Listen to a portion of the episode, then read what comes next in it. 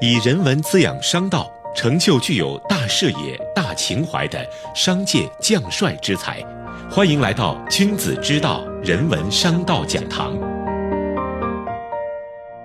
本节目由复旦大学 EMBA 和第一财经广播联合制作播出。历史是一种理性思维，应该允许你选择思考不同的结论、不同的答案，这才是学习历史的意义。本期节目，复旦大学历史系副教授、百家讲坛、喜马拉雅 FM 人气名师姜鹏，和我们一起聊聊现实是如何决定历史的。他以历史观是破解现实难题的钥匙为核心，引导大家思考我们的世界观、价值观是如何。被塑造出来的。我是声音转述人杨深。梳理完了义和团的史实和对其评价的流变，我们来看看近几年的重大群体性排外事件。首先是2008年的抵制家乐福，当时的奥运火炬传递在法国巴黎，遭到藏独分子抢夺。之后，网上传出一个言论。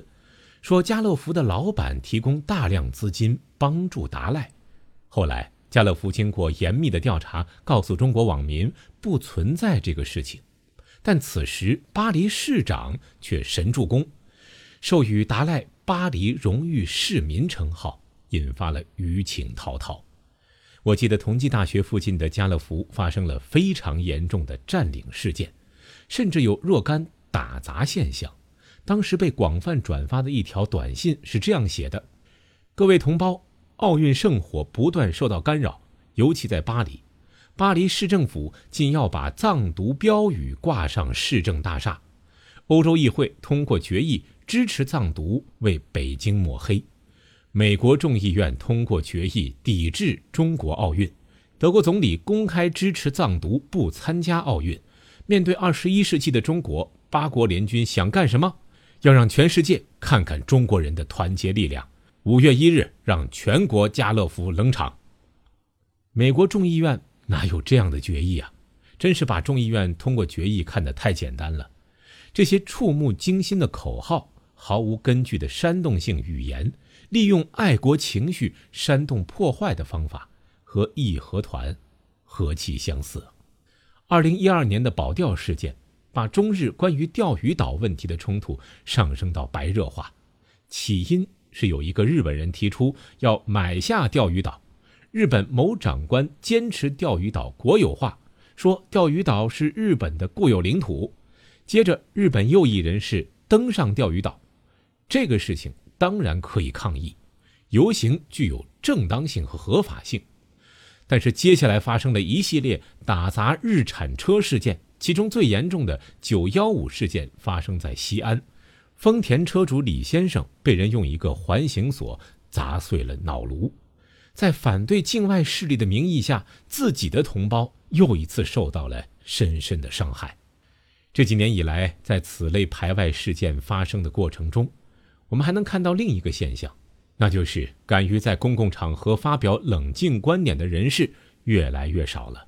家乐福事件中，白岩松在微博上公开发表了不同的意见，说只有家乐福这个品牌是法国人的，里面卖的所有货物都是中国人生产的，雇佣的员工都是中国人。抵制家乐福，难道对于中国自身的经济和就业没有伤害吗？同理，保钓事件中也有不少理性的声音，砸掉的日产车都是在国内生产的。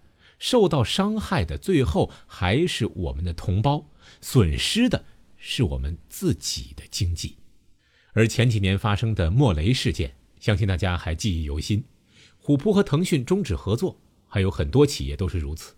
这当然不是商业思维，但上海 NBA 赛事现场却爆满，这说明有很大一个群体并不认同这样的排外模式。但这群人在舆论鼎沸的网络世界里。失声了，他们只能用行动来表达，因此键盘侠的攻击名单里多了一个新名词——上海球迷。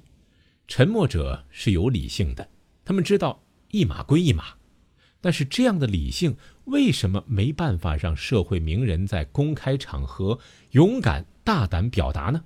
更可怕的是，大量个人不得不出来站队，很多明星艺人纷纷发表声明和相关方面切割，舆情汹汹啊！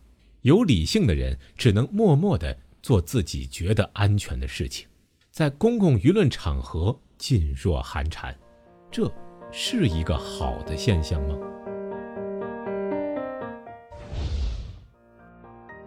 好，以上就是复旦大学历史系副教授、百家讲坛、喜马拉雅 FM 人气名师姜鹏的分享。现实是如何决定历史的？商道人文融会贯通。感谢收听《君子之道》复旦大学 EMBA 人文商道讲堂，我们下期再见。